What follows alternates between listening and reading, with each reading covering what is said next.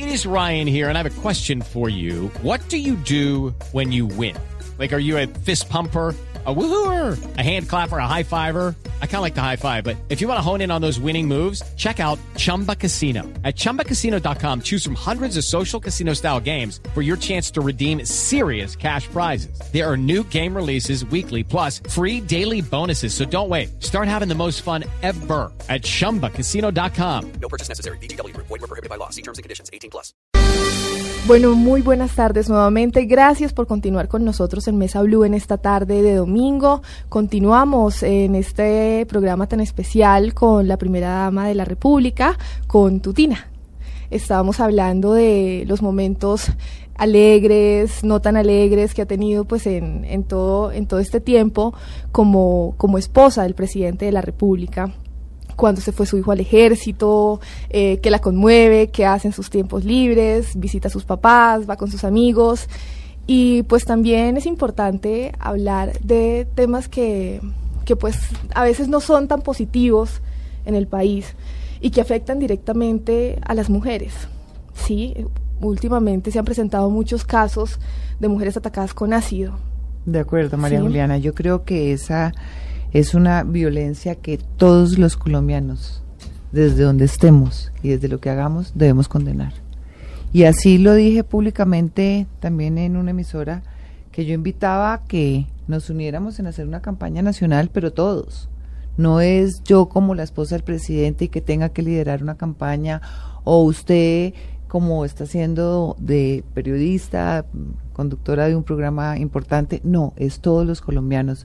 Yo creo que las formas de violencia en este país son complejas.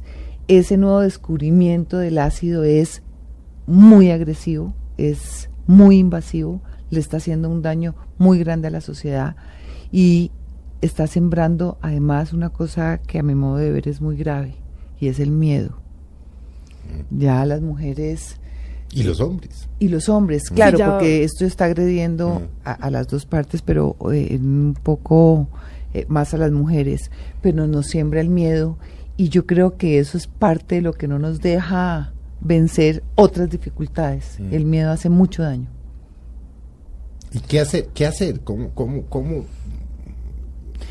yo creo que, cómo, yo creo que una de las cosas importantes eh, que se está haciendo en muchos sentidos es educando. Creo que ahí está el principio. En el caso de la primera infancia estamos comprometidos porque creemos que nosotros sí debemos arrancar las cosas desde su inicio. De 0 a 5. De 0 a siempre, sí. De 0 a, ah, a, siempre. Sí.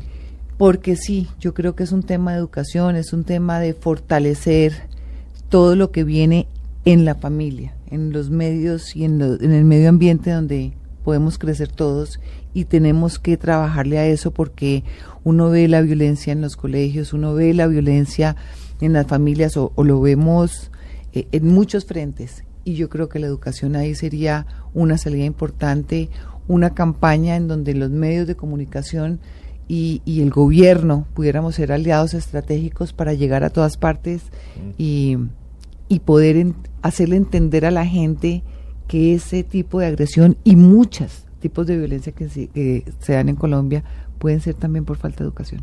Y trabajar también de la mano con, con las víctimas, ¿no? Justamente con estas personas que han salido adelante de una manera admirable y que hoy en día dan su testimonio y también hablan y le dicen a la gente, no, ¿por qué? Porque miren lo que pasa, cómo le cambian la vida a una persona en un instante.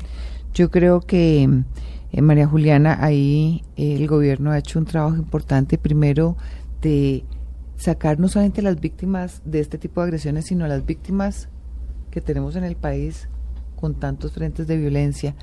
Y esa es la forma, primero, poderlos identificar, permitirle a esas personas que nos digan lo que sienten y que nos digan cómo les podemos ayudar. Esa es, esa es otra forma también de ayudar. ¿sí? Muchas veces no nos enteramos de tanta violencia que se sucede y no sabemos otros tipos de violencia que existen.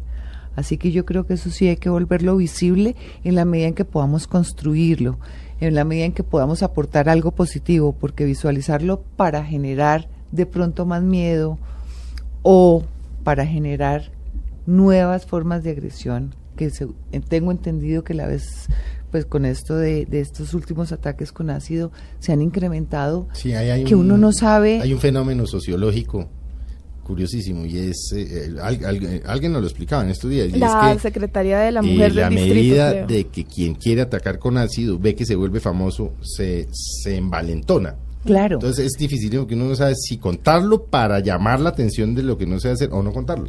No, de acuerdo. Por eso yo creo que es importante de pronto hacer una campaña entre todos y entender cómo volvemos eh, visibles a esas víctimas, pero cómo no volvemos el acto para que lo repliquen, para que lo copien. Es ahí donde tenemos que tener ese cuidado, porque sí, de pronto con eso se está generando que es una buena idea de atacar. Mm al ser humano y eh, ahí es donde también terminamos haciendo daño. Hay un tema que preocupa mucho a las familias, a los padres de familia. Tal vez en esta, en estos días oí yo al candidato, al vicepresidente, candidato a la presidencia, el doctor Vargalleras, y es el tema de la jornada única.